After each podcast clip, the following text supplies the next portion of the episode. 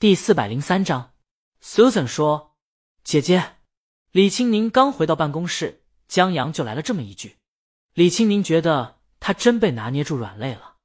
这冰可乐的账还没算呢，就算不起来了。他坐下来看着江阳的积木，来，我们再打。他顿了顿，又拿出手机放到旁边拍摄搭积木的过程。他的小号好久都没更新视频了。在搭的过程中，江阳不知道怎么拼的，把毛笋结构的知春亭拼成了花一样。他递给李青宁，好看吧？李青宁接过来，谢谢。俩人再玩一会儿以后，吃了午饭。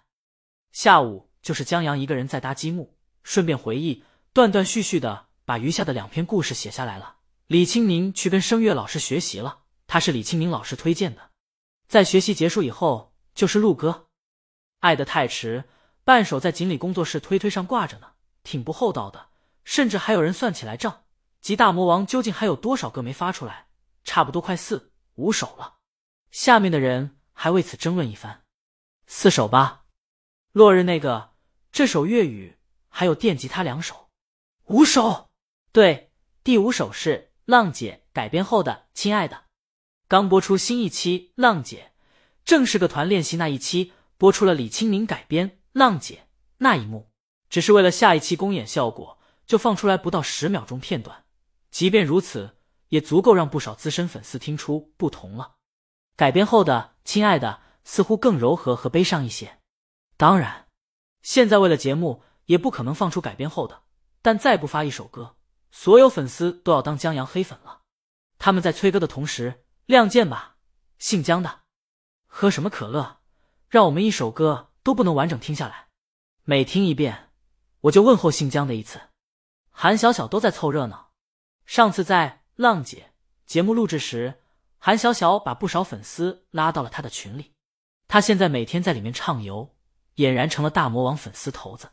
现在截图了群里粉丝崔哥的聊天记录，发到了公司推推上，同粉丝们一起呼吁呢。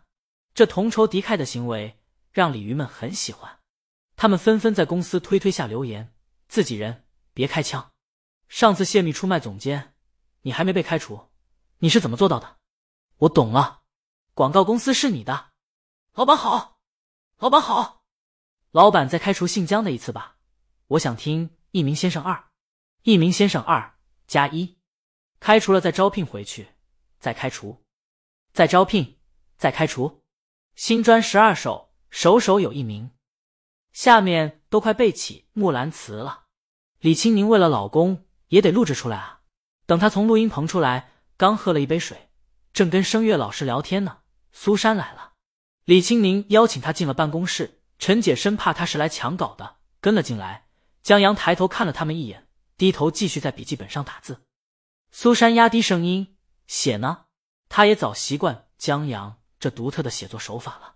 他瞅了一眼，这次有些特殊，黑不是自己动手制作的微缩模型，而是现成的颐和园积木。大声点说话也没事。李青宁让他们不用压低声音，给了江阳一杯水。我老公不大受影响。苏珊点下头。哦，话音刚落，李青宁听见江阳心里的声音：“Susan 在那命运月台前面，在上车。春天开始落叶。苏三离了红铜线，将身来在大街前，未曾开言心内惨。过往的君子听我言。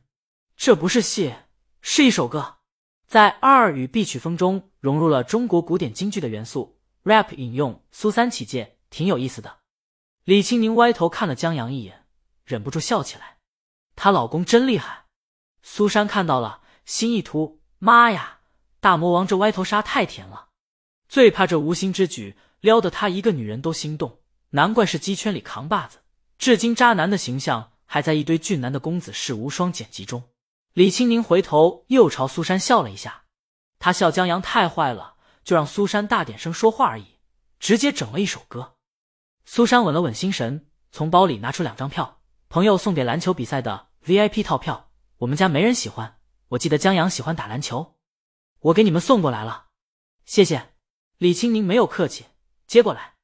他也有礼物送给苏珊，一名先生专辑限量版彩胶即将发售，李青宁签名后送给苏珊一套。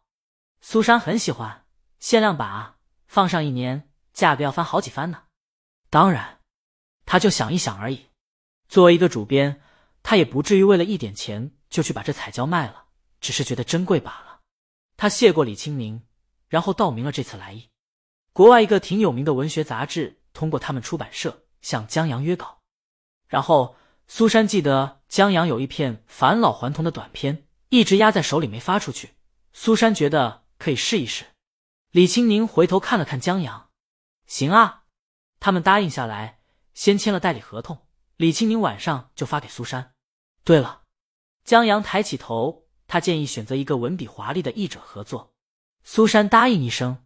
他们坐在一起又聊了一会儿，时间不早了，苏珊告别离开。至于江阳现在写的东西，苏珊问也没问。上次的乡村教师他就占了便宜，这一次就让给陈姐了。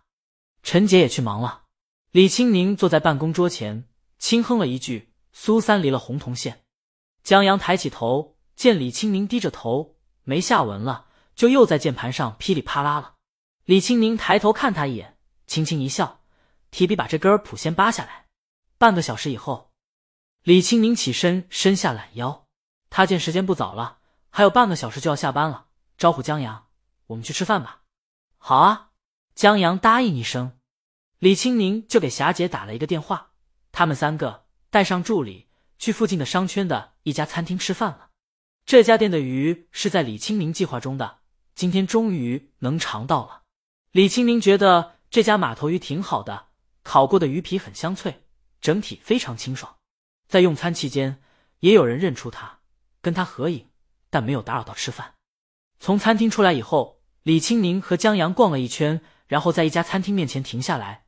这家餐厅招牌也是鱼，为了新鲜，鱼都是活鱼，现捞现杀。然后养活鱼的鱼缸在另外一侧的玻璃墙边，李青宁和江阳就站在墙边，透过玻璃看着里面的鱼。这是江团。李青宁觉得做酸汤鱼肯定好吃，下次咱们来这家。好，江阳接着问了一句：“刺儿多吗？”李青宁不多，没有小刺，到时候我给你挑。助理朱莉和霞姐对视一眼，眼中有些无奈。这俩人手牵手面向玻璃墙，看得津津有味儿，本来就挺引人注意的，现在俩人还站在店外看鱼，就更引人注意了。商业街上的人来来往往，在路过的时候。都忍不住看他们几眼。店里的服务员刚才已经被拒绝过一次了，这会儿蠢蠢欲动，想再次招揽他们进店用餐，觉得这次能成功。